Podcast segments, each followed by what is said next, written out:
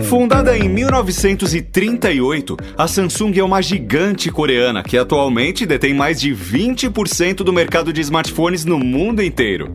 No top 10 de aparelhos vendidos em 2020, celulares da marca ocupam quatro posições. No mesmo ano, seu faturamento foi de 1,4 trilhão de dólares, o que corresponde a 20,7% do PIB da Coreia do Sul. E a empresa octogenária não tem pretensões de desacelerar o ritmo. Novos produtos inundam o mercado a cada trimestre, apostando em diversos segmentos e trazendo novidades tecnológicas atrativas para o consumidor final. Neste Pixel Redondo, conversamos com Renato Citrini, gerente sênior de marketing de produtos da Samsung, para falar sobre a estratégia e as novidades da empresa para o mercado nacional. Senhores, recebemos dessa vez aqui no nosso podcast Renato Citrini da Samsung. Renato, é um prazer ter você aqui com a gente. A gente que agradece em nome da Samsung aqui, o prazer é nosso de poder fazer esse bate-papo. Mal consideramos isso aqui uma entrevista, né? Esse bate-papo sobre tecnologia, sobre novidade, e a gente já está acostumado a fazer com vocês, sempre nesse altíssimo astral de vocês dois. Obrigado ah. aí novamente pelo convite. Ah, que Valeu, isso. Cara. E acho que o, ritmo é realmente esse, é bate-papo, entrevista é, é muito formal, é, né? É, é, entrevista, parece que a gente vai vestir uma roupa formal. Até que bom, porque eu bebo socialmente. Né? Aí eu coloco uma gravata e eu posso tomar um grozinho. Mas a ideia é a gente ter esse bate-papo com a galera que tá na indústria de tecnologia, que tá no mercado de tecnologia, pra gente poder ter essa troca e até mesmo expandir a visão, porque a gente fala muito de consumo, né, dentro do canal e dentro do nosso conteúdo de tecnologia da Rede Geek, muito com a visão do consumidor. E a gente sempre no update, a gente tenta trazer uma abordagem que apresente também o lado de quem está trabalhando no dia a dia com tecnologia, desenvolvendo e trazendo essa tecnologia para o Brasil. Então, é legal a gente trazer a galera aqui para a gente poder entender mais o universo. Então, as nossas perguntas é para a gente entender mais e a gente compartilhar esse conhecimento com a galera que acompanha o conteúdo da Rede Geek. Com certeza. Gente, parece que tem um muro, né? Parece que existe um muro isso. entre ah, o pessoal da indústria, os consumidores. Não, a gente né, quer derrubar isso, quer mostrar é, o papo pode ser aberto, pode ser franco, sem problema algum, para a gente conversar aí de tudo que a gente quer ouvir aí desses consumidores e desse público aí, dos seguidores aí do Rede Geek. Maravilha. Citrini, me fala hoje dentro da Samsung, qual que é a sua posição, qual é o seu cargo tal, até para o pessoal entender, né, o, o, o, que você faz lá dentro. Ah, eu tô na Samsung já faz seis anos, quase sete. Eu sou gerente sênior de produtos de dispositivos móveis, então é toda a parte de uh, smartphone, uh, os produtos wearables, então os fones de ouvido, os relógios, tem um pouquinho de tablet também, então tudo que leva bateria, com exceção de notebook, notebook é uma área totalmente diferente, né? Mas dentro dessa área aí dos produtos que, vamos chamar assim, levam bateria, não estão sempre ligados na tomada, que aí outra área é TV, geladeira, que tá tudo sempre ligado na tomada, vamos chamar assim, é a área de consumer electronics. Eu estou na área de dispositivos móveis. E você falou tablet, alguns tal, mas é porque vocês enxergam, tem alguma diferença entre categorias de tablet? Tem tablet que, que tá com você, tablet que não tá? Não, não, é que são, são produtos que às vezes, quando a gente, por exemplo, conversa com os nossos parceiros de venda, né, os varejistas, etc., às vezes eles estão dentro da área de notebooks, né, às vezes eles estão tá, dentro da tá, área de entendi. telefonia, né, então o tablet ele tem esse, esse papel duplo, né? Às vezes ele está dentro de uma área de notebook, numa loja, né? Às vezes ele está numa área de telefonia, então ele tem esse, esse duplo papel. É que a área de notebook também é separada, não é dentro desse escopo aqui que eu cubro. Inclusive, já falo aqui, tá, Citrini? É capaz que a galera de RP de vocês vai, entrar, vai, vai pedir uma aprovação em breve pra vocês mandarem uma unidade para mim aqui, porque eu pedi para testar, porque eu queria ter uma experiência atual, com o melhor tablet Android possível do mercado, e na minha opinião, de vocês. Então, em breve, já falei aqui no canal que em breve vai, vai chegar esse pedido aí. Se puder dar o ok, agradeço. ah, então a gente acelera aqui, a gente acelera, faz esse, esse, esse tablet chegar rapidão aí. Maravilha. Posso começar com uma pergunta mais cabeluda? Vai lá, vamos Porque lá. Porque eu tenho certeza. Pra aquecer, né? Pra aquecer, pra gente começar lá em cima. A gente tá aqui fazendo conteúdo de tecnologia há muito tempo. São 14 anos produzindo conteúdo na internet. E a gente troca ideia com a galera. A gente recebe comentários, a gente aqui nas lives vê os comentários da galera.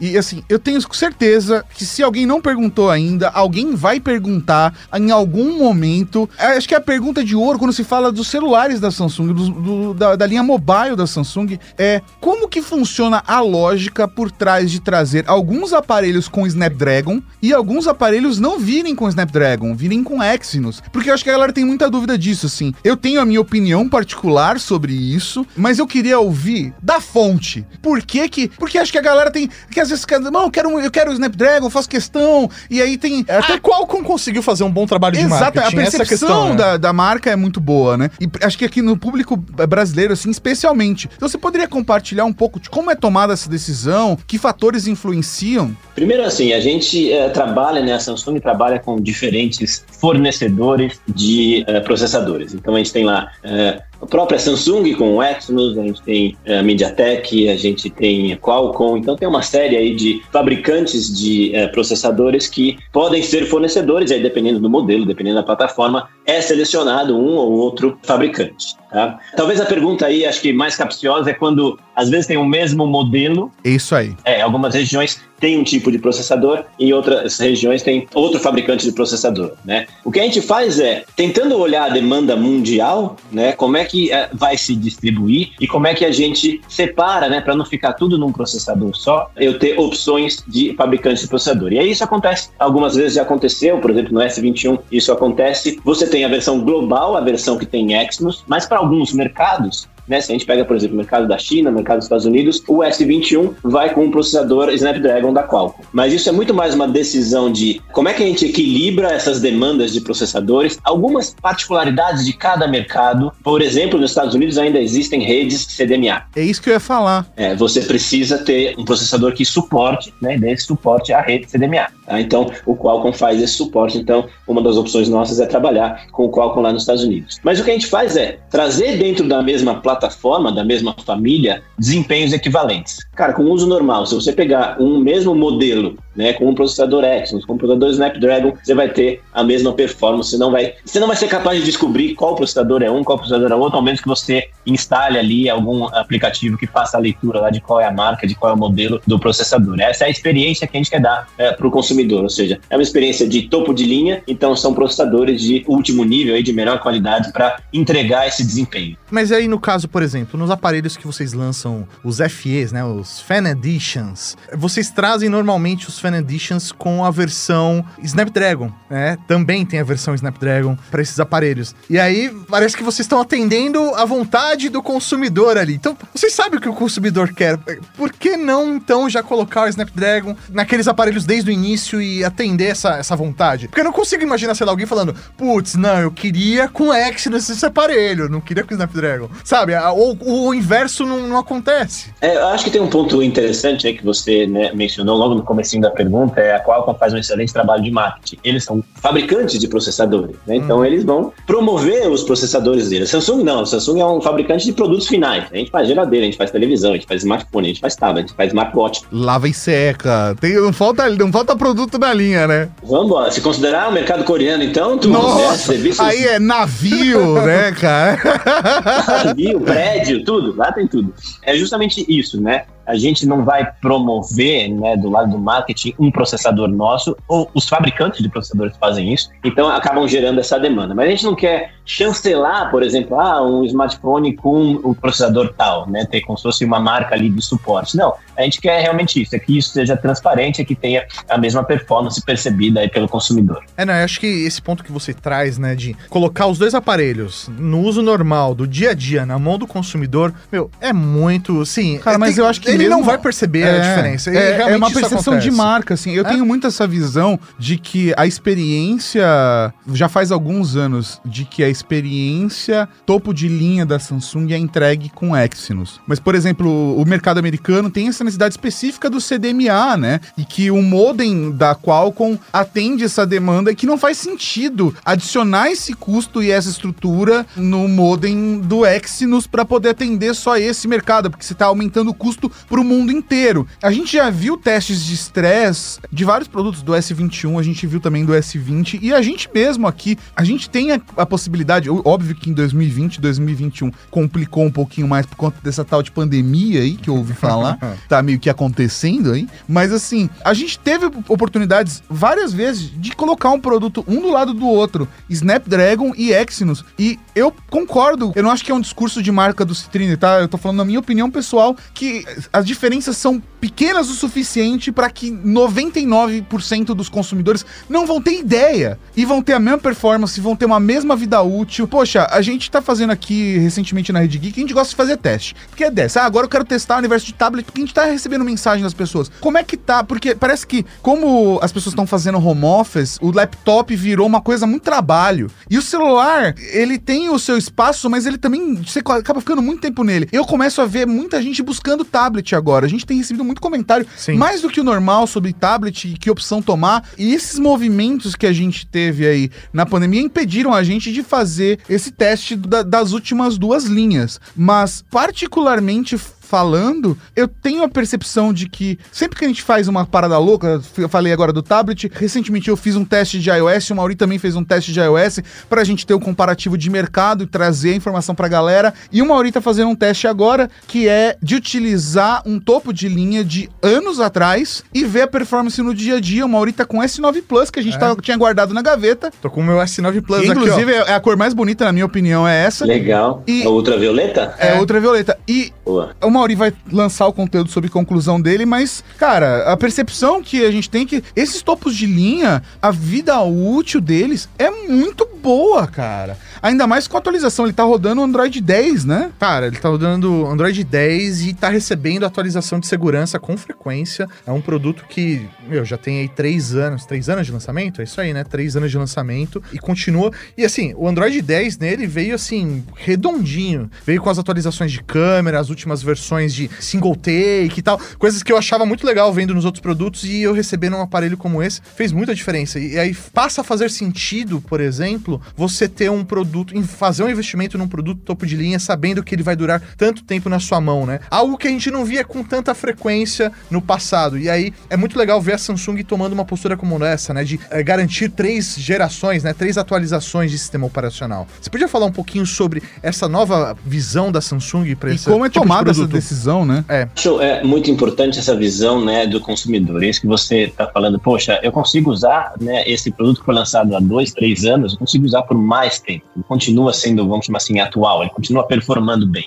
Né? Embora tenha toda essa, vamos dizer assim, avalanche, né? Que as, as funcionalidades vêm dos produtos mais de cima, mais dos flagships, e vem descendo dentro da nossa família, dos S vão para a família A e assim consequentemente. Mas você pega um S aí de dois, três anos atrás, ele tem uma performance excelente. E há pouco tempo a gente anunciou, acho que se não me engano foi no começo do ano, que a gente uh, vai dar três atualizações a partir do S10, ou seja, foi uma, uma decisão que valeu para trás, né? A gente falou esse ano, mas valendo a partir do S10, que uh, diversos dos nossos modelos, os modelos top de linha, os modelos intermediários, eles vão receber três atualizações de Android. Aí tem uma pequena confusão que as pessoas acabam fazendo. É, geralmente as atualizações do Android saem uma por ano, né? E se considerando isso, são quatro anos, vamos chamar assim, que ele sai com um, aí ele recebe a primeira atualização, passa para o segundo sistema operacional, recebe a segunda atualização, terceiro, recebe a terceira atualização, vai para o quarto sistema operacional. Geralmente é de ano a ano que você tem ali novas versões do sistema operacional do Google. Se uma versão de sistema operacional for lançada um pouco antes, ok, vai receber antes. Né? Então, não é muito no cronograma assim por ano, e aí o inverso, se uma versão de atualização do Google sair com um ano e seis meses, um ano e quatro meses, então a gente vai ter aí também por um período mais extenso essa garantia aí de três atualizações. Então é, um, é uma visão que a gente dá para o consumidor assim, cada vez mais a gente preza por segurança, a gente preza por funcionalidade, as atualizações do Android trazem serviços novos, alguns serviços são desenvolvidos inclusive junto com a gente, funcionalidades que a gente lança e depois incorpora dentro do Android. Então é uma coisa muito interessante prestar essa, esse, esse serviço para o consumidor, entregando, né, mesmo que ele não vá adquirir um smartphone novo, eu estou sendo, né, estou mantendo o telefone dele atualizado em funcionalidade e atualizado em segurança. Aí são outras atualizações, atualizações em muitos casos é, mensais ou trimestrais, mas também a gente está garantindo aí para grande maioria dos modelos, aí é para praticamente todos os modelos, tem produto de 4, 5 anos atrás, está recebendo atualização de segurança agora, J7, J8, uhum. produtos bem antigos, recebendo atualização de segurança agora, porque cada vez mais a gente carrega informações importantes, arquivos, aplicativos de banco, então você manter essa segurança no seu smartphone é cada vez mais importante na nossa visão. Mas isso não impacta, por exemplo, em vendas, né? Imagino que vocês devam ter feito algum tipo de análise para isso, né? Porque a partir do momento que o produto ele está durando três anos, né, quatro anos, significa que a troca vai se estender, né? O tempo de troca, na teoria, vai ser maior também. Isso não, não vai impactar negativamente, por exemplo, no número de vendas para vocês? Já que, sei lá, obsolescência faz parte do modelo de negócio, né? É, na verdade, acho que não é muito esse caminho que a gente enxerga. A gente quer, além também de prover, de vender esse smartphone, a gente quer com que, durante essa experiência que você tenha um smartphone, eh, você goste da marca, você continue dentro da marca e não que você troque a cada seis meses e fica pulando de fabricante, etc., por um motivo ou por outro. Né? Então, tem a questão da aquisição, ou seja, como é que eu trabalho um smartphone novo para vender, mas também tem a retenção, manter aquele usuário na minha marca, manter ele atualizado com as atualizações de segurança, com as atualizações de sistema operacional, para que a experiência dele, mesmo sem comprar né, um smartphone novo, continue sendo excelente. É, isso faz muito sentido, na verdade, porque você cria uma fidelização, né? A pessoa sabendo que ela fez o investimento e aquele produto realmente durou muito tempo na mão dela, ela fica com a sensação de que percepção de marca, né? É, não, e faz sentido ela, sei lá, depois que ela realmente precisa trocar ou quer uma nova função que o dela não tem, ela permanecer na mesma marca porque ela sabe que existe um suporte para ela a partir disso. Sim. Então, uma fidelização faz muito sentido a partir disso, né? Bem, quando a gente fala de uma marca como Samsung, né, a gente tem aí, falando no nosso ecossistema Galaxy, né, a gente tem os smartphones, tem os tablets, tem os fones de ouvido, tem os relógios, mas a Samsung é muito maior, então essa experiência ótima em smartphone pode levar o cara para adquirir uma TV nossa, Sim. uma lave seca, um ar-condicionado, né, e a gente tem aí né, essa experiência com a marca, todas as nossas áreas estão trabalhando nisso para que seja sempre a melhor possível. Então, maravilha. Eu queria agora mudar um pouquinho de assunto, mas é, é curiosidade. Eu sei que é difícil a gente falar números exatos e tudo mais. Eu sei que, inclusive, até não, não se pode, né? É uma questão até de segredo de mercado. Sim. Mas eu queria entender um pouco, porque eu vejo a, a Samsung com uma força muito grande no Brasil. Ah, pelo que a gente sabe por aqui, até o, a fatia de mercado que a Samsung tem no mercado de celulares, por exemplo, é muito grande. Até comparativamente com outros países, né? A representatividade da Samsung é muito grande. Mas essa visão que, por exemplo, os consumidores. Poxa, a gente fala, mais de 50% das pessoas que usam o Android hoje tem a percepção de um Android com a One UI. Porque esse é o Android para a maior parte dos brasileiros. A experiência Android é uma experiência Samsung. Da mesma forma que isso acontece, qual é a sua visão, por exemplo, da importância do Brasil para a Samsung. Quando chega num bate-papo no headquarter, como que é essa percepção de, pô, eu, tô, eu sou aqui mais um brasileirinho. É, mas o Brasil como tem, que é a tem voz ativa é. lá dentro do, do headquarter, né? É, tem, vou falar para você que é voz ativa, é voz diária, as nossas brigas, as nossas solicitações são né, diárias para o pessoal lá do outro lado do mundo, né? O nosso headquarter fica lá na Coreia e é muito interessante que são exatamente 12 horas do fuso horário, então meio que quando a gente está parando de trabalhar, eles estão começando e quando a gente está começando, eles estão parando, né? Então fica um ciclo né, de perguntas e respostas, de interações, algumas interações a gente faz reuniões virtuais, etc. Aí ou a gente acorda muito cedo ou estica o trabalho até mais tarde para poder sincronizar essas informações. Mas a hora que você olha, o mercado brasileiro é muito importante, né, de smartphone. Ele é o quarto ali maior do mundo, dependendo do número que você pega, mas o mercado brasileiro em volume, né, é muito grande. A gente tem 200 e tanto milhões de pessoas, né, nesse nosso país. E aí a venda de smartphone, a, a adoção, né, de tecnologia, de smartphone no Brasil, ela é muito, ela é muito grande. Então, quando a gente vai para eh, conversar com o headquarter, é claro que a hora que você pega um país num outro nível de desenvolvimento, uh, você pega as linhas S, as linhas Note, elas têm mais importância, elas têm mais participação no mercado americano, claro. A linha S tem mais participação percentual do que aqui no Brasil. Mas em termos de volume, a gente é muito importante, né? Volume total, a gente é muito importante para a matriz. Então, muitas das opções que a gente tem de, poxa, qual é a cores de produtos, funcionalidades, né? A gente passa por pesquisa de tons de tela, assim. Como é que o brasileiro entende se o tom de tela tem que ser mais frio, tem que ser mais quente? Então a gente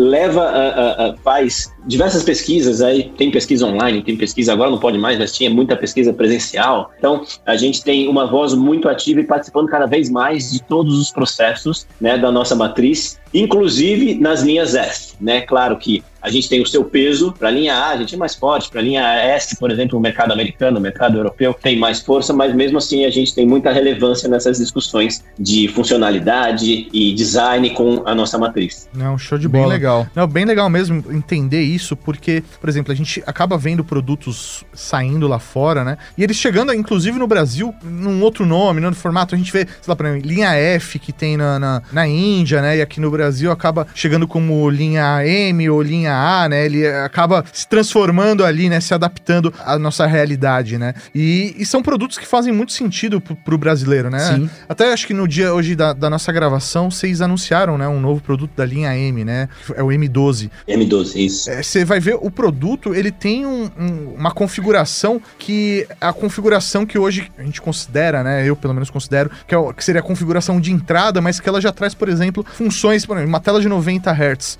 né? Pô, é um produto de entrada com uma tela de 90 Hz que tá, foi anunciado acho que na faixa dos seus 1.500 reais, né? Esse, esse aparelho. É, Vai ser a experiência mais lisa de entrada, né? é, não, e pô, isso é muito legal e você vê um produto desse nessa faixa de preço sendo trazido pro Brasil, né? Num preço justo, né? Considerando ainda a- o valor da Alta do tecnologia, dólar, né? é, e, e redução, na verdade, de disponibilidade no mercado de chipsets, né? Também que contribui, né? E aí, no caso, por que que, por exemplo, na Índia tem uma linha F no Brasil não tem? Aqui vocês adaptam ela para uma linha M, para uma linha A. Como que é essa lógica, por exemplo, de criar essa, essa definição de que aparelho vai para qual linha? Globalmente, a gente tem a linha M, né? É uma linha exclusiva para ser vendido nos canais online. Então, você não vai encontrar um produto da linha M sendo vendido numa loja, né? Só nas lojas online.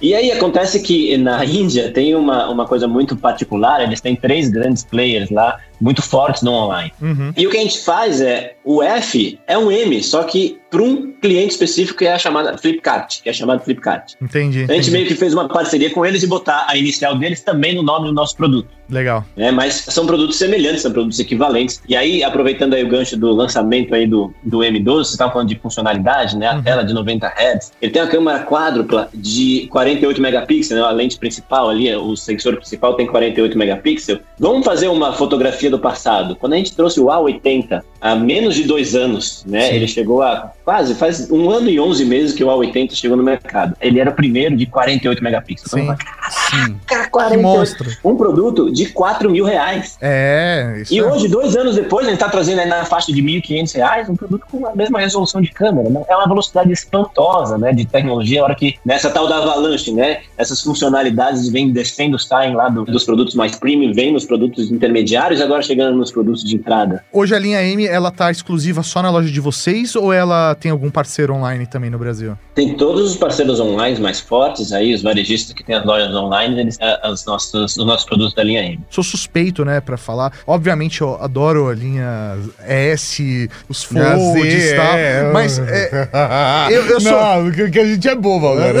não, mas eu sou do time do custo-benefício, sabe? Mauri, é. tem- eu sou o cara que, que, que gasta dinheiro porque eu quero topo de linha. E o Mauri é o cara que fala assim: não, mas eu consigo ter a melhor performance do meu dinheiro nesse intermediário premium. É, eu fico fazendo a continha É, ali, a planilhazinha é o perfil, que- do é que, que vai, onde. Se eu colocar só mais 100 reais, vale a pena pra eu pegar mais bateria ou, Ou não? seja, tal? se chegar um Z Fold, você sabe na mão de quem que vem.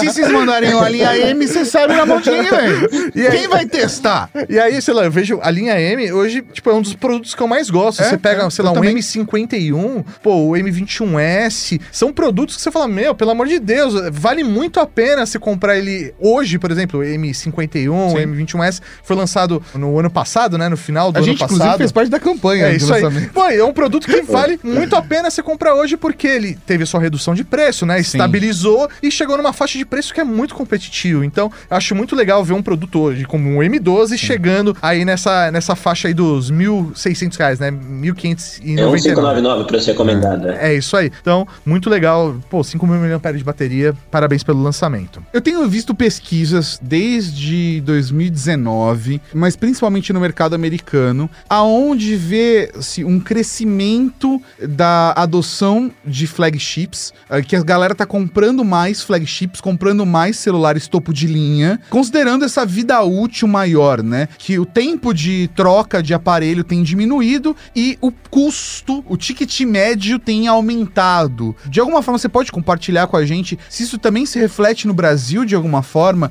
É uma coisa que vocês também enxergam no mercado, de que a galera tem olhado mais para esses flagships ou para os intermediários premium, né? Considerando e desejando ter uma um ciclo de troca maior e pegar um ticket médio maior? Isso é, isso é, interessante a gente ver, né? Às vezes a gente vê alguns, alguns institutos de pesquisa dizendo que ah, o celular está X% mais caro, a média que o brasileiro está pagando no celular é X% mais caro do que no ano passado. Mas assim, não é que o celular está subindo de preço, é que as pessoas estão buscando, é isso que você falou, estão buscando celulares com melhores né, funcionalidades, com tela maior, com mais memória, com uma câmera melhor. Então, a gente, quando vai mudar, né, o, o consumidor, vamos chamar assim, normal, normal, a grande maioria dos consumidores, eles vão buscar o próximo celular que é melhor, né, do que o, o smartphone que eles têm hoje, né? Então isso faz com que, ah, eu vou, eu já tenho um de 64 uh, uh, gigabytes de memória, cara, tá lotado, eu tô precisando de um novo, vou comprar um de 128. Ok, e aí esse de 128 vai levar um tempo aí até eu preencher toda essa memória e talvez aí nesse momento eu querer, né, buscar uma, uma outra opção. Então essa, essa característica de mais qualidade, mais robustez, cada vez mais os materiais são mais resistentes, né? A gente tá falando aí de produtos com Gorilla Glass, a versão Victus aí, que é muito mais resistente à pancada. A gente está falando de ligas de alumínio cada vez também mais resistentes. Então, é, essa durabilidade dos smartphones está cada vez maior, né? E as pessoas estão é, conseguindo manter, né, por mais tempo, ou seja, fatores que moviam ela para troca não estão esgotando, né, tão rápido quanto era antes, quando você tinha memórias uh, menores, quando você tinha performance mais limitadas nos produtos de entrada. Então, isso contribui para que as pessoas tenham smartphones melhores, busquem mais funcionalidades e não necessariamente aí, se você fizer um estudo parecido com esse teste que você está fazendo aí de pegar smartphones, né, flagships aí antigos, né, de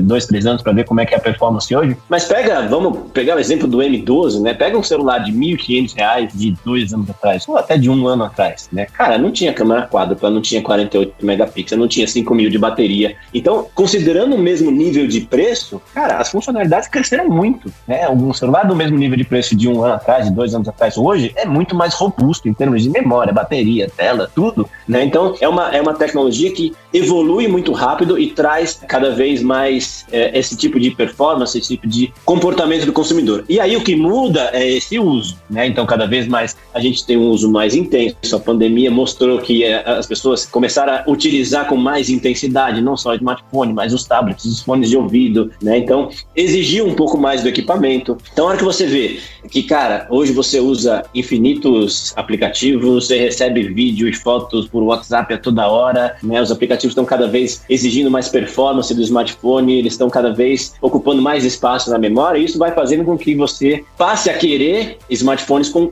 mais performance, seja aí em termos de memória, seja em termos de bateria, seja em termos de tela, assim, de termos de câmera, né? Poxa, pega uma câmera aí de um celular de. Vamos nos 2.500 reais de novo, né? Sim. Tenta tirar uma foto no escuro, tenta tirar uma foto à noite, tenta hoje, pega um, M12, né? E faz esse mesmo teste. A foto que ia sair toda preta, é toda preta e hoje sai com qualidade, né? Então as pessoas começam a gostar desse tipo de coisa, cara, poxa, legal, todo mundo hoje pega um S21 e quando tem lua cheia, cara, semana de lua cheia é incrível, as pessoas postando foto de lua cheia com S21 é uma loucura no timeline coisa que não dava pra fazer, agora é, não, todo sim. mundo quer tirar foto da lua é, do S21. Né? É até muito legal isso, né, que você falou do S21, né? A Huawei veio, né, com essa proposta de tirar fotos de lua, né, com o seu uh, aplicativo lá, né, pensado para isso e tudo mais, mas a forma como o S, S21 tá fazendo, né, essas fotos é, é hoje né? é impressionante, é impressionante. Realmente, quem tem, quando.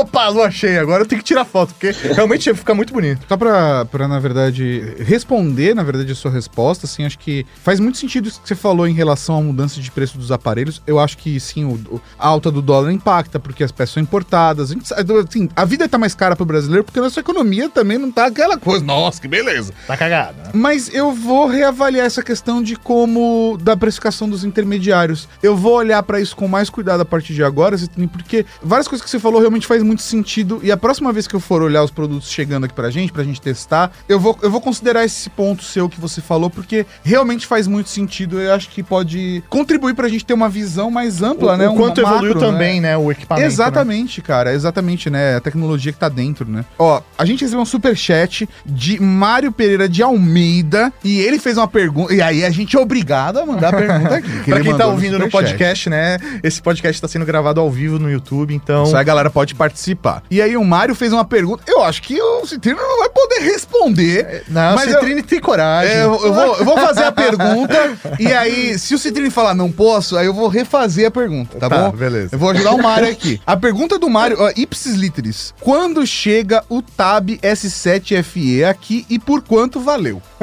ah, produto novo, né? Então vamos lá, vamos aguardar aí a ansiedade, né? A gente tem os nossos momentos certos de anunciar os produtos, quando os produtos são lançados globalmente, quando os produtos são lançados aqui no Brasil. Mas quando a gente tiver o exato momento para compartilhar todas as informações, a gente vai fazer e vocês, né, Rede Geek aqui vai estar dentro desses nossos, né, parceiros aí de jornalismo que recebem essas informações em primeira mão sempre, né? Mas por enquanto não temos novidade para anunciar, não, não, não podemos falar hoje, né, sobre esses lançamentos, lançamentos futuros, a gente não tem ainda é, oportunidade de poder falar. Ah, chegar hora certa. Agora eu vou fazer do meu jeito. Tá. Vou fazer do meu jeito agora. Como eu, como eu perguntaria, como eu perguntaria pro Citrini. Eu não acho que sai, mas assim, como eu perguntaria pro Citrini, eu falei assim, Citrini, a gente pode esperar, existe a chance de a gente ver a chegada de um Tab S7 FE também no Brasil? Tipo, é o tipo de produto que quando chega lá fora, o Brasil também tem chance de receber aqui?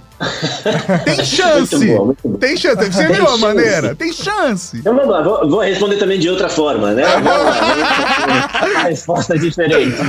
É, a gente olha nosso mercado, o mercado brasileiro, a gente já falou um pouquinho aí, e aí, às vezes, até respondendo, nosso, é, explicando o nosso portfólio, voltando para um pouquinho para smartphone, cara, a gente tem produtos ali abaixo de mil reais, tem produto, pega o Z Fold 2 acima de 10 mil reais. Então a gente sabe que existe um público né, dentro do Brasil, nessa essa imensa é, massa de pessoas que tem no Brasil, existe um público para cada um desses modelos. Claro que é diferente o público-alvo no modelo acima de 10 mil reais, o modelo de mil reais. A mesma coisa a gente faz com tablet. Claro que o portfólio é mais limitado e a gente vai olhar, poxa, onde tem espaço para colocar mais um tablet? Será que cabe esse modelo aqui? Será que qual será o, o volume que a gente conseguiria vender, né, para esse tablet e ia chegar nesse preço? Faz sentido? A produção nacional faz sentido? Quanto tempo a gente leva para, vamos chamar assim, nacionalizar esse produto e conseguir produzir aqui no Brasil? Então tem uma série de estudos aí que a gente faz que entre ter anunciado globalmente e às vezes acabar lançando aqui no Brasil, é, leva um tempo. E aí, quase falando um pouquinho, mas a grande maioria dos produtos globais a gente lança aqui no Brasil. Né? É um mercado que cabe bastante variedade de produtos, é só olhar nossa linha de smartphone, é só olhar nossa linha de tablets, né? E comparar aí com qualquer outro fabricante, a gente vê que uh, a Samsung consegue trabalhar melhor aí nas diferentes faixas de preço, tanto para tablet como para smartphone, para smartwatch, a gente sempre está olhando essas oportunidades. Então, assim, o radar está sempre ligado aqui para trazer novidades. Eu posso fazer a mesma mesma pergunta agora do meu jeito? Nossa Citrine, assim... Parece um treinamento isso aqui. É, é, é, é, é um media training de verdade. Como a galera tentando tirar o máximo de informação. Eu, eu já tenho outras perguntas. Eu já ia mudar de assunto. Eu ia falar, olha, Mário, entendeu? A gente conseguiu uma boa resposta aí pra você. Pô, ajudei o Mário. O Mauri tá não, sacanagem. Eu quero entender, eu quero entender até pra entender a lógica da marca, tá? Normalmente, quando tem um unpacked lá fora de algum produto, principalmente linha S, linha Note, Fold, produtos que são topo de linha, cerca de 30 dias depois a gente tem um unpacked nacional, né? É, isso vem acontecendo aí nos últimos três anos, mais ou menos. O cara pegou nossa receita de bolo já. Aí, no, a gente pode, de repente, esperar alguma coisa assim, pensando em tablets? Calhorda, mano. É pode falar, não vou responder essa, Maurício. Você foi. Você foi. O professor Maurício tá querendo pegar o meu lugar na Samsung. Não, só joguei o verde, mas ah, não precisa responder essa ah, A gente paga bem aqui no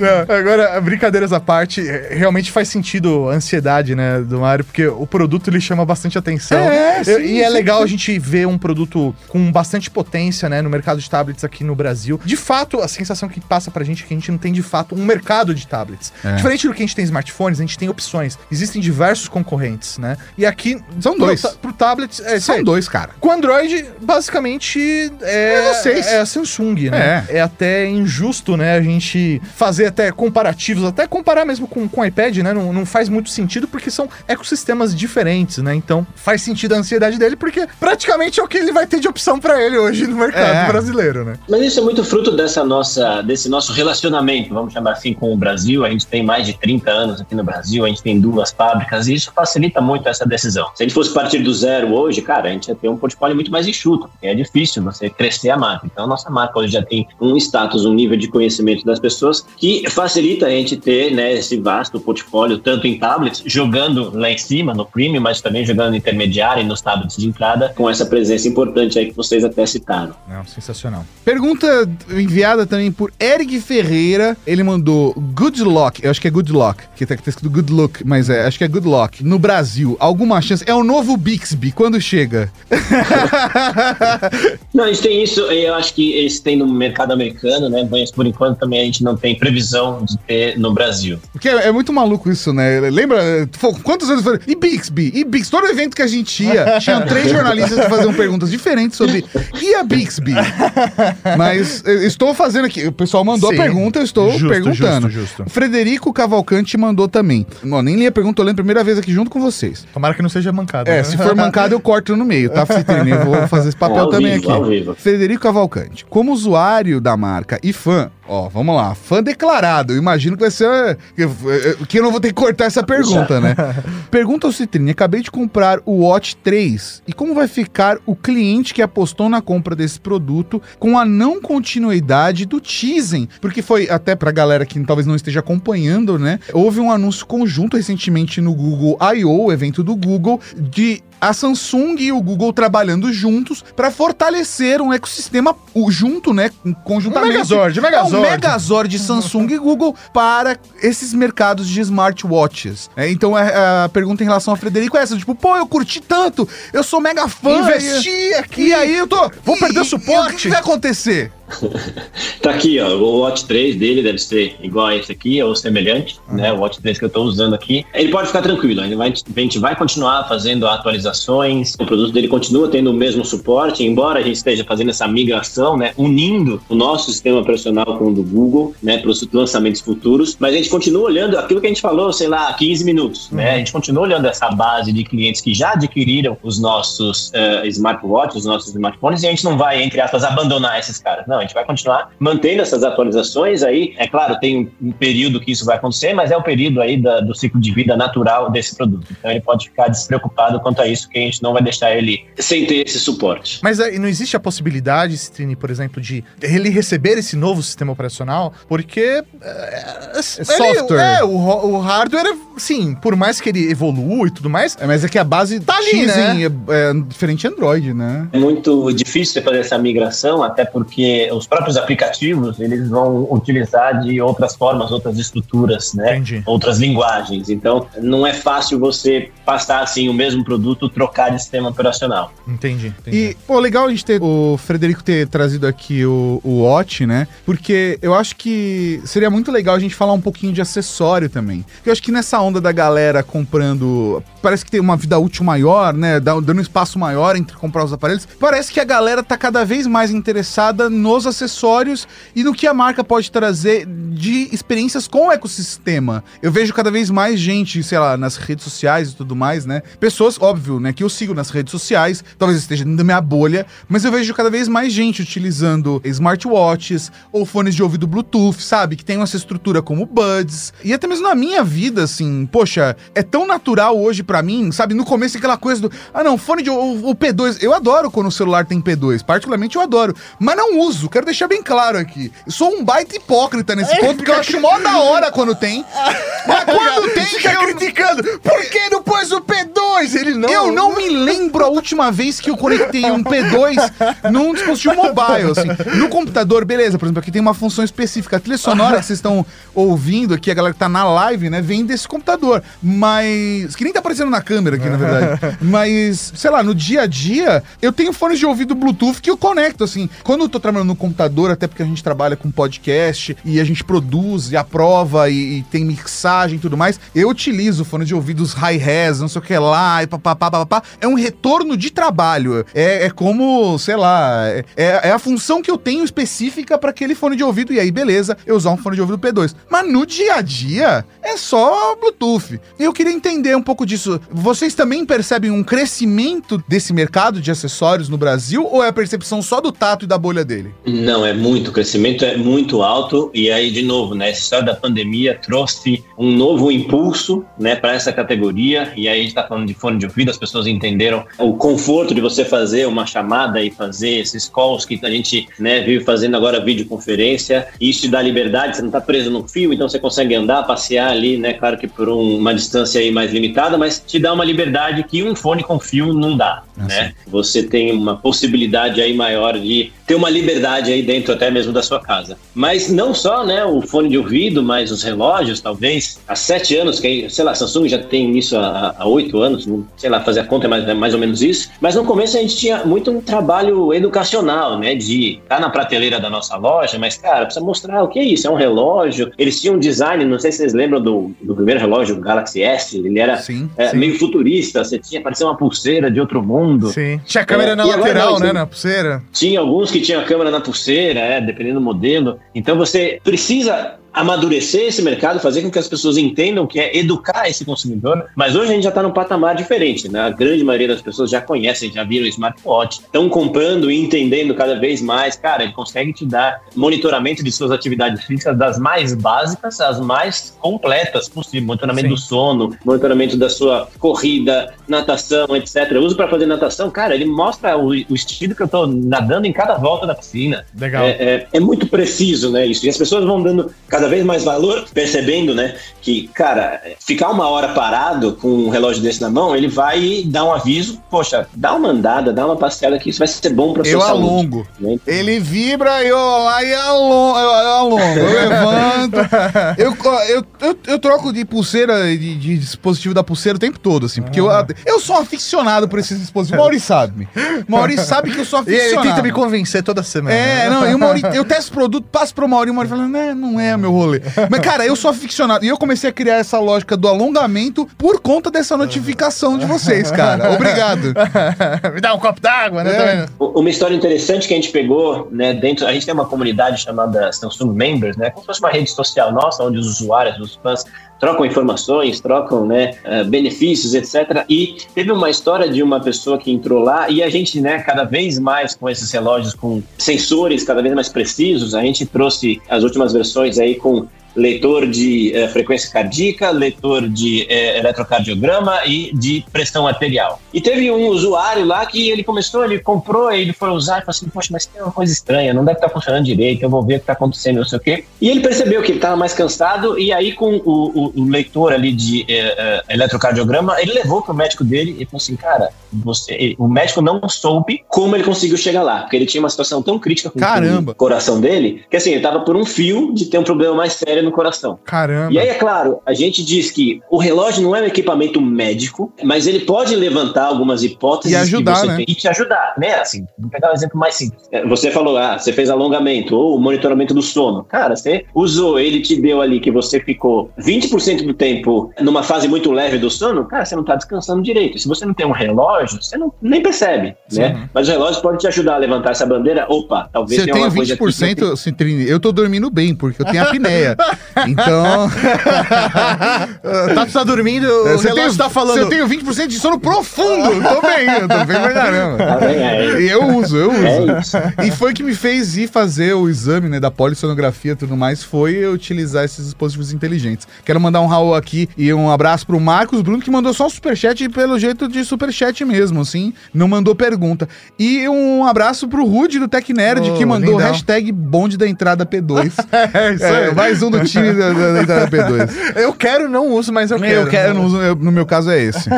Voltando um pouco pro mercado de celulares, mas com uma visão diferente, sim. é, eu tenho uma pergunta sobre duas tendências que eu enxergo no mercado. Eu vou fazer junto a pergunta e aí se tem, fica à vontade. Primeira delas é: eu vejo um potencial no mercado agora, assim como eu vejo a galera se interessando mais por tablet, parece que celulares com telas grandes também, tipo, tem uma galera, uma fatia do mercado que busca celulares com telas menores, né? Houve uma tentativa de, de vocês com o S10e no Brasil, que é engraçado, um aparelho que, na minha opinião, era, era o meu S10 favorito, era o E. Achava ele lindo, ainda mais amarelo, lindo demais, mas que eu vi pouca gente usando, né? E uma outra parada sobre tendência que eu queria saber sua opinião é em relação ao modo DeX, que a gente tá vendo mais marcas apostando nesse modo desktop, né? E que eu acho o DeX uma parada muito da hora. E eu queria entender um pouco do posicionamento de vocês também em relação ao DeX, até pra visão futura, assim. É uma coisa interessante, se a gente pegar aí há 3, 4 anos, ele tinha lá J5 e J7, né? Então, eram produtos muito equivalentes, um tinha tela de 5 polegadas, outro Sim. tinha tela de 5.5 polegadas. Naquele momento,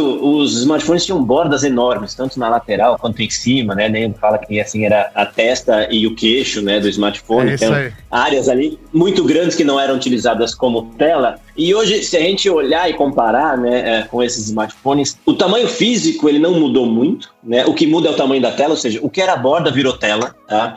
Então eu trago aí uma experiência melhor, as pessoas estão segurando praticamente conteúdo na mão, ninguém fica olhando para a borda, né? a gente fica olhando para a tela. Então cada vez mais a gente traz os smartphones com esse design onde a borda né, tá cada vez mais fininha e você tem um aproveitamento melhor do que é tela na frente do seu smartphone, para que ele não fique largo, para que ele não fique não confortável na mão. E a gente vê com essa história de tela, e aí usando o exemplo da linha S, né, a gente tem o S21, S21 Plus e S21 Ultra, e aí a gente sai de telas ali de 6.1, 6.2 polegadas até 6.8, né, fazendo o Plus ali como intermediário. Então a gente vê que ainda tem alguma diferentes gostos, né, as pessoas, ah, eu prefiro uma tela mais ampla, eu prefiro uma tela um pouco menor, mas dentro do que é tela pequena hoje, a gente considera ali as telas de mais de 6 polegadas, né, 6.1, 6.2, que são as pequenas de hoje em dia, já é uma tela que traz uma, um conforto na mão, né? Mesmo as mãos menores ali. A, a tela de 6.1 encaixa legal. E telas menores que isso tem cada vez menos aceitação. A gente vê que um público não acha É um interessante. nicho muito acaba- pequeno. É, vai buscando telas cada vez maiores. Entendi. Não, interessante saber disso, né? Ainda mais pelo, é, sei lá, por exemplo, posicionamento da Asus trazendo um Zenfone 8, né? Com uma tela com um tamanho é 5.8, se eu não me engano, 5.9 polegadas, né? E a Apple com o iPhone Mini, Mini, né? né? Que é- a gente entende, e, assim, pelas notícias que nós temos, o iPhone Mini não deslanchou como os outros iPhones, né? Parece Então- que a galera que. pe- Tem, tem coisas dessa, né? A galera pede um negócio, pede um negócio, e aí quando tem o negócio, nunca gosta. Não, acontece. Tipo, acontece. P2, P2. O Ford, o Ford já falava isso, né? Você pode comprar meu carro na cor que você quiser, desde que seja preto. E o Steve Jobs repetia, brin- usava essa, essa brincadeira e ainda falava, o consumidor não sabe o que quer. Mas a história do P2, vamos pegar lá o cara do bonde do- da entrada P2, né? É uma coisa interessante. A gente tá falando aqui, né, de rede geek, os nerds, os apaixonados por tecnologia, né? A entrada P2 é uma entrada analógica, né?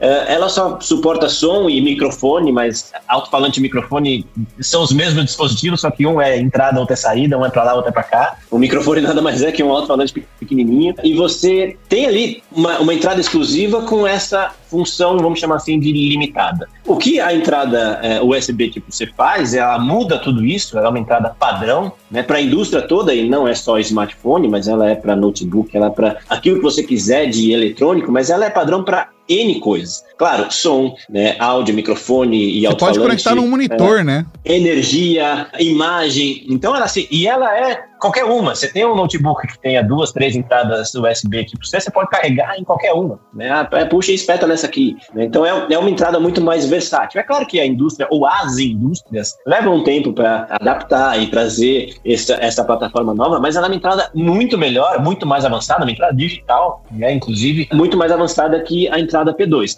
Mas é claro que tem os amantes do P2, as pessoas às vezes têm fones de ouvido que pagaram né, super caro pelo, por aquele fone de ouvido que tem a, conexão P2, mas isso é uma, é uma tendência que a gente vê que a hora que a indústria realmente adotar esse padrão, tem muito mais benefício o USB tipo C. Perfeito. Trini, um outro ponto que eu acho que é importante, né, eu quero ter a, a sua visão né, em relação a isso, carregador na caixa. A Samsung, né, seguindo uma tendência aí de trazer um movimento mais ecológico tal para o mercado de smartphones, resolveu também tirar né, o seu carregador da caixa, pelo menos na, na linha S. Né? Aqui no Brasil isso ficou mais ou menos, né? Porque vocês continuaram oferecendo o carregador à parte caso o consumidor solicitasse. Não sei se isso foi por um acordo, apenas pelo acordo com o, o, o governo brasileiro, né? Ou se vocês entenderam que o mercado brasileiro era necessário isso. Mas eu queria entender de fato se realmente tirar o carregador da caixa vai impactar na, na, questão ecológica ou se simplesmente, por exemplo, ter uma política de reciclagem dos seus próprios produtos já não resolveria isso. É porque, difícil, hein? É, não, porque de verdade Nossa, eu, eu, eu acho eu sei o que dizer você. O, o carregador para mim faz muita falta, ainda mais porque ele vem evoluindo com o passar do tempo. É uma tecnologia é, que evolui. Mais, mais watts. É, tal, né? e um carregador hoje ele é caro, sei lá, um bom carregador custa 200 reais, né? É, isso impacta, né, no, no, no, dia a dia. Então, sei lá, eu preferiria muito mais que a marca trouxesse assim, ó, seguinte, nós vamos recolher todos os aparelhos que a gente comprar de volta pra gente mesmo reciclar e garantir isso para vocês e vai continuar dando carregador, você entendeu? Eu acho que isso seria uma postura muito mais legal. Então eu queria entender por que realmente é só uma questão salvar o mundo ou isso é uma questão econômica mesmo para ganhar esse dinheiro, né?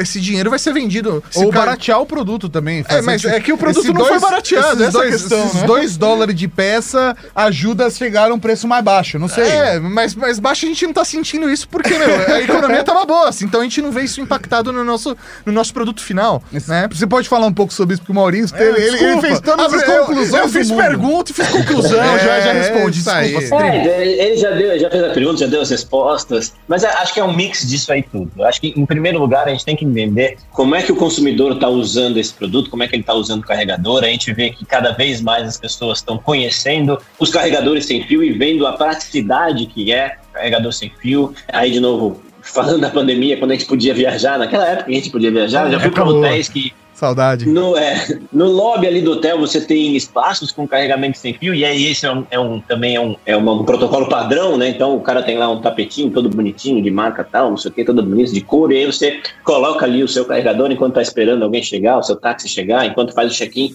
você coloca lá. Então tem todo esse conforto né, do carregamento sem fio. As pessoas estão vendo isso e a gente vê também pelo número de vendas de carregadores sem fio que a gente tem, que vem crescendo né, essa adoção dos carregadores sem fio vem sendo cada vez maior. Então, as pessoas estão se acostumando a outras formas de carregar, né? As pessoas estão mantendo seus carregadores, então você tem lá o carregador do seu modelo anterior e você continua utilizando. A mesma coisa o fone de ouvido com fio, as pessoas usam, né, reutilizam cada vez mais, estão acostumados, já está dentro da mochila, já está dentro da, já está no escritório. Então você tem esse, esse reuso, até porque um carregador é um, é um dispositivo muito simples, né? É muito difícil quebrar. De cabeça, quem não lembra, um carregador que é quebrado na memória, Sim. parou de funcionar, né? Então ele, ele dura, né, por muito tempo. E é claro também, né, juntando aí na pergunta-resposta que você fez, tem toda questão Obrigado, dos... Citrine. Obrigado, você fez minha noite mais leve. Desabafo, Você fez, é, desse, desse seu desabafo aí, mano.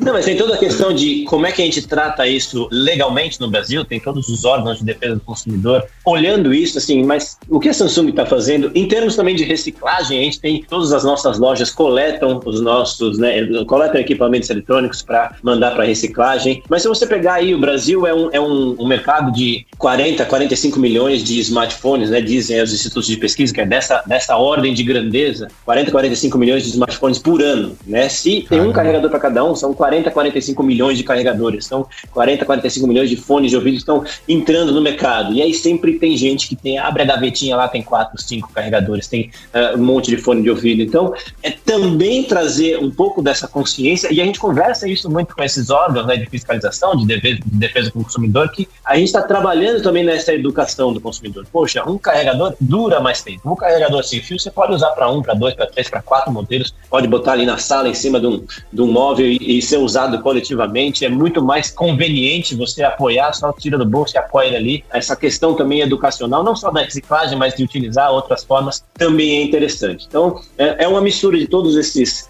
pontos aí que você colocou. Claro que uma caixa com um carregador e uma caixa sem um carregador, cara, qual o custo menor? A caixa sem um carregador tem um custo menor. Mas isso não é o suficiente para a gente mudar né, essa nossa visão, não é só isso que entra nessa conta, entra nessa visão toda. Sim, né, essa consciência de que ah, os consumidores estão cada vez mais maduros no uso de tecnologia, no reuso dos dispositivos eletrônicos que não tem problema. Né? Então a gente tem cada vez mais essa visão e esse entendimento aí também de comportamento do consumidor em relação ao uso de dispositivos de tecnologia. É, acho que até, sei lá, o que eu gostaria, né? Isso é a expectativa minha como consumidor apaixonado por tecnologia, e isso não é só uma crítica à Samsung, né?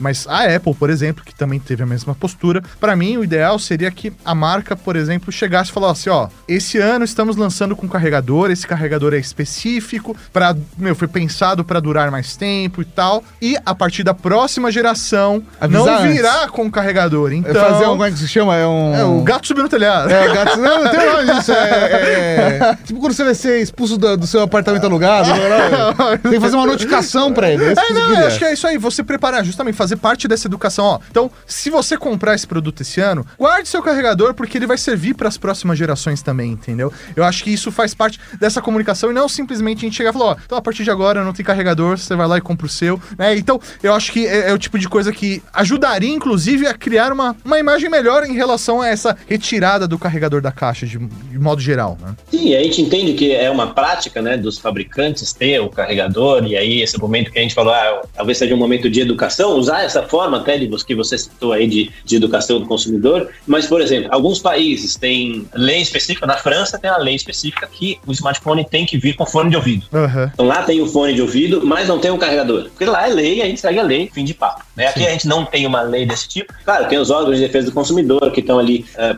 conversando com a gente, fala, cara, mas isso é uma prática, então se você for retirar, tem que deixar marcado. Então a gente tem no site, a gente tem na caixa, tem em vários pontos dizendo, esse produto não acompanha carregador. Uhum. Né? Então, uh, isso vai um tempo até que uh, tenha essa educação e o consumidor esteja acostumado a isso. Perfeito. Na verdade, eu vou fazer. Eu tenho lido as perguntas da galera, eu vou ler os, as últimas três da live, as últimas três do programa da galera, e a gente pode concluir com as nossas também.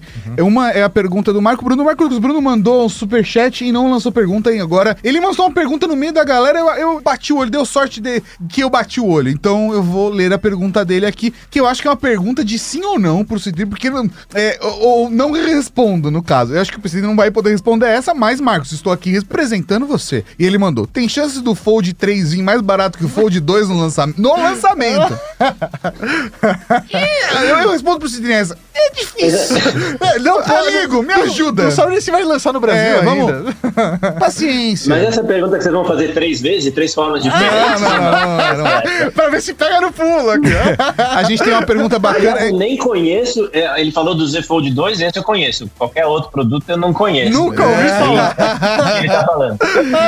É, o Rodrigo Hatz mandou um alô pra Citrine Vida Samsung Members. É. Mandou, foi um, foi um salve. Uhum. E o Frederico Cavalcante, a nossa última pergunta é, da galera que tá participando, que ele mandou assim: com todas essas parcerias entre Google, Samsung, Microsoft e AMD, podemos dizer que a proposta da Samsung é modificar os aparelhos em 2022 e trazer uma nova revolução na linha mobile em nível mundial? Bonito. Cara, foi assim. É, ele tá vendo um movimento de mercado. É, ele fez assim. uma construção bem boa. A Samsung é, tá se relacionando mais com essas marcas. É isso aí. Tá, tá, tem coisa aí no meio. Aí a pergunta dele é meio que: tem coisa aí no meio? Tem, mas é, eu acho que faz parte dessa diferentes mundos que até pouco tempo eram isolados, né? E hoje cada vez mais, cara, a conversa do meu smartphone com o meu computador ali com Windows, graças a essas nossas parceiras com a Microsoft, ela tá cada vez mais fluida, tá cada vez mais natural, ela tem cada vez tá menos barreira. Mesmo. E é isso que a gente quer fazer, né? Que, cara, sua experiência com dispositivos eletrônicos, com tecnologia, seja sem barreiras, sem impactos maiores de uh, termos de conhecer tecnologia. Até o fone voa aqui. É, é que a gente se empolga na conversa.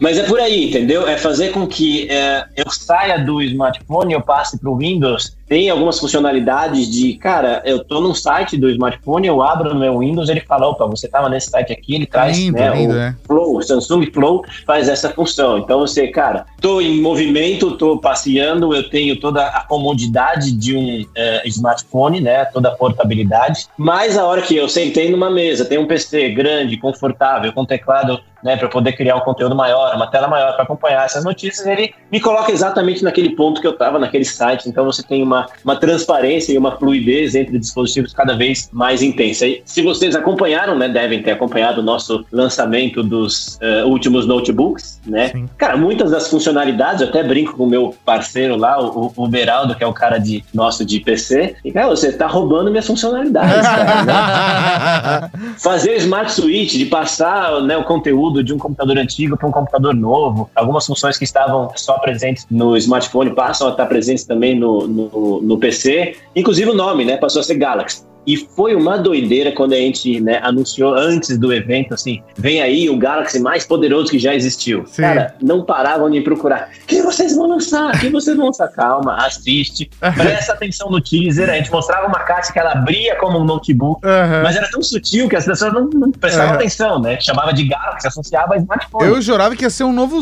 um novo Z, cara. Ó, não quero me, me, me, me eu gabar, falei, mas eu falei, eu acho que é um notebook. É, e eu falei assim, cara, mas eu acho que não é um Z, olha. Não, ele e foi, o meu argumento foi, ó, meu, mas a tampa abre tipo um notebook. Foi o que a gente foi a nossa discussão aqui. A gente fez até uma live depois comentando como eu fui idiota. é verdade, gente fez. O, o Mauri tá esperto porque a gente dá esses, né, essas provocaçõezinhas sempre nos nossos convites. Sim. Tem uma pegada dessa. Quando a gente lançou, sei lá, tinha um produto, né, quando a gente foi lançar o um Note, tinha um convite, tinha uma S Pen meio que disfarçada aí as pessoas, não, mas vai ser um Note que vai lançar, não vai ser, como é que é? Aí depois que mostrou, falei, olha como é nítido que era uma S Pen Sim. ali, mas a gente acaba não enxergando, né? É isso aí. É, Cara, Aproveitando, desculpa, é que eu preciso fazer duas perguntas. Faz, Quem sou eu, Mauri? Ah, o canal do YouTube é teu também, 50%. É, é, você já queria encerrar, é isso? Não, eu falo, gente, pra gente já, tipo, tirar uma conclusão. Ah, não, não, desculpa, se tem, na verdade, Agora, tem duas perguntas. A culpa é do Mauri. É, não, a culpa é minha, segura, segura a bronca. Primeiro, eu preciso saber, Note é uma linha que morreu pra Samsung?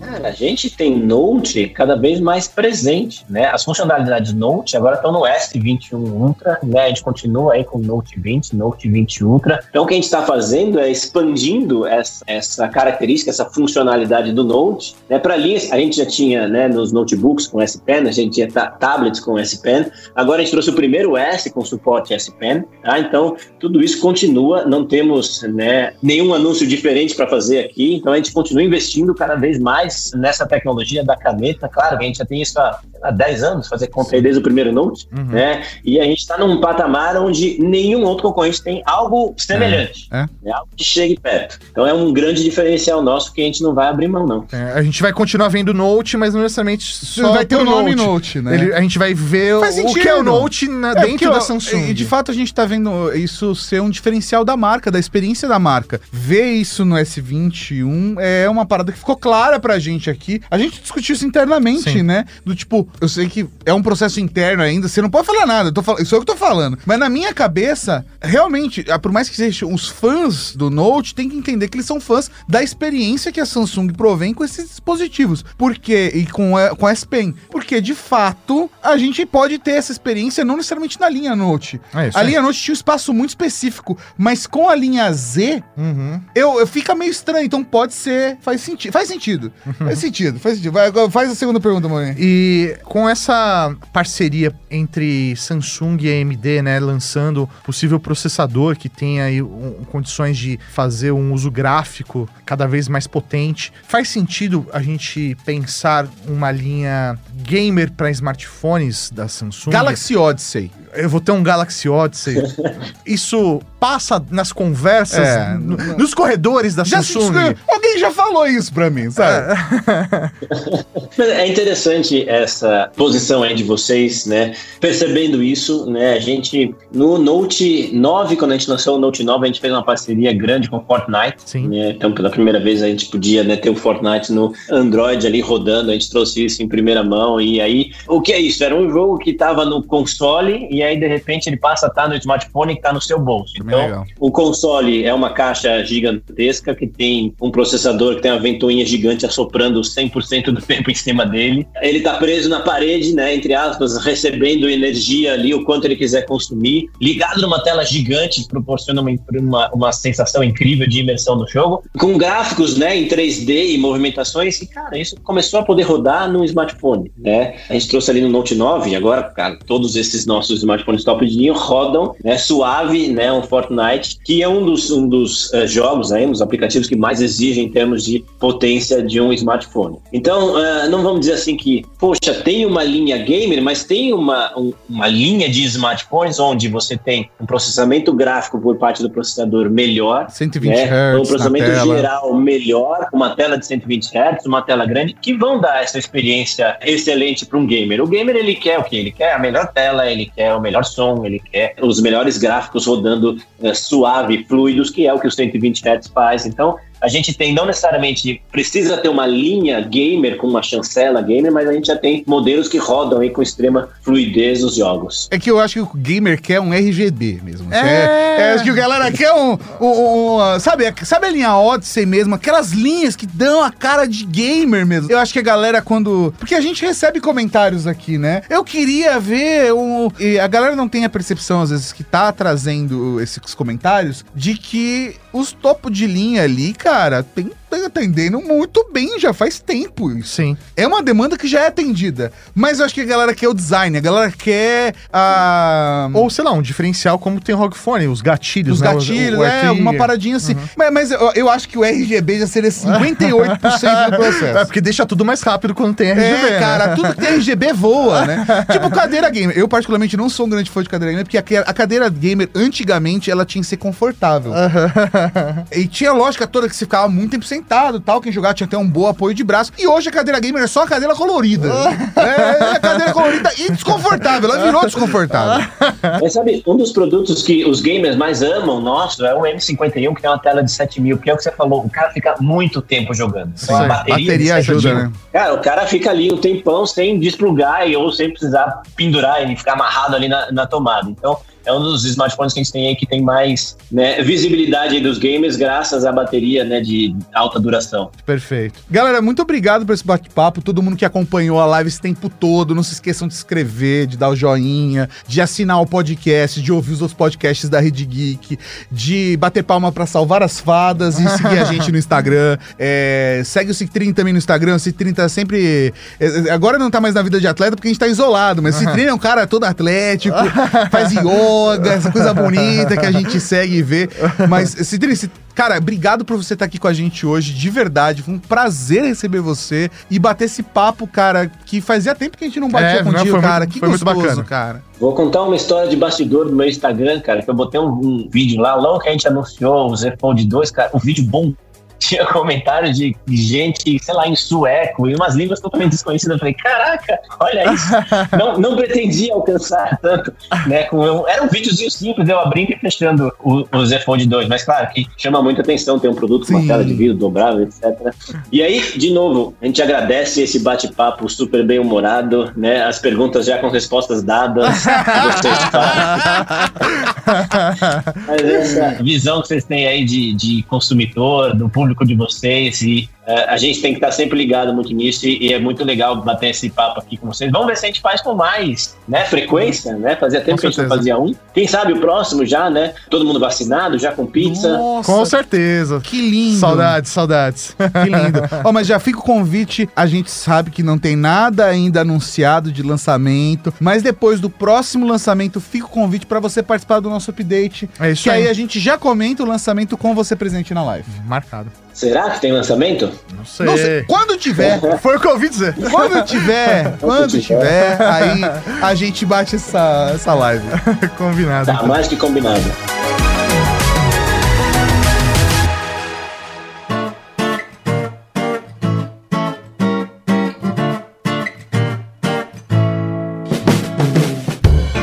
Você gostou desse podcast? Compartilhe ajude a Podosfera a crescer. Contribua também enviando sua sugestão de pauta ou comentário em áudio pelo WhatsApp 11 98765 6950. Não se esqueça de dizer o seu nome e de onde está falando. Seu feedback poderá aparecer no nosso programa de sábado, o Serviço de Atendimento à Cavalaria. Esse episódio foi realizado graças ao apoio de outros ouvintes como você. Para saber como apoiar nosso trabalho também, acesse redgeek.com.br barra apoio. Direção e apresentação Tato Tarkan e Professor Mauri. Produção Laura Canteiras e Letícia Martim. Pauta, pesquisa e texto original Fernando Baroni, com a voz de Raul Rosa, arte de Di Tardelli e a edição divina de São Eduardo.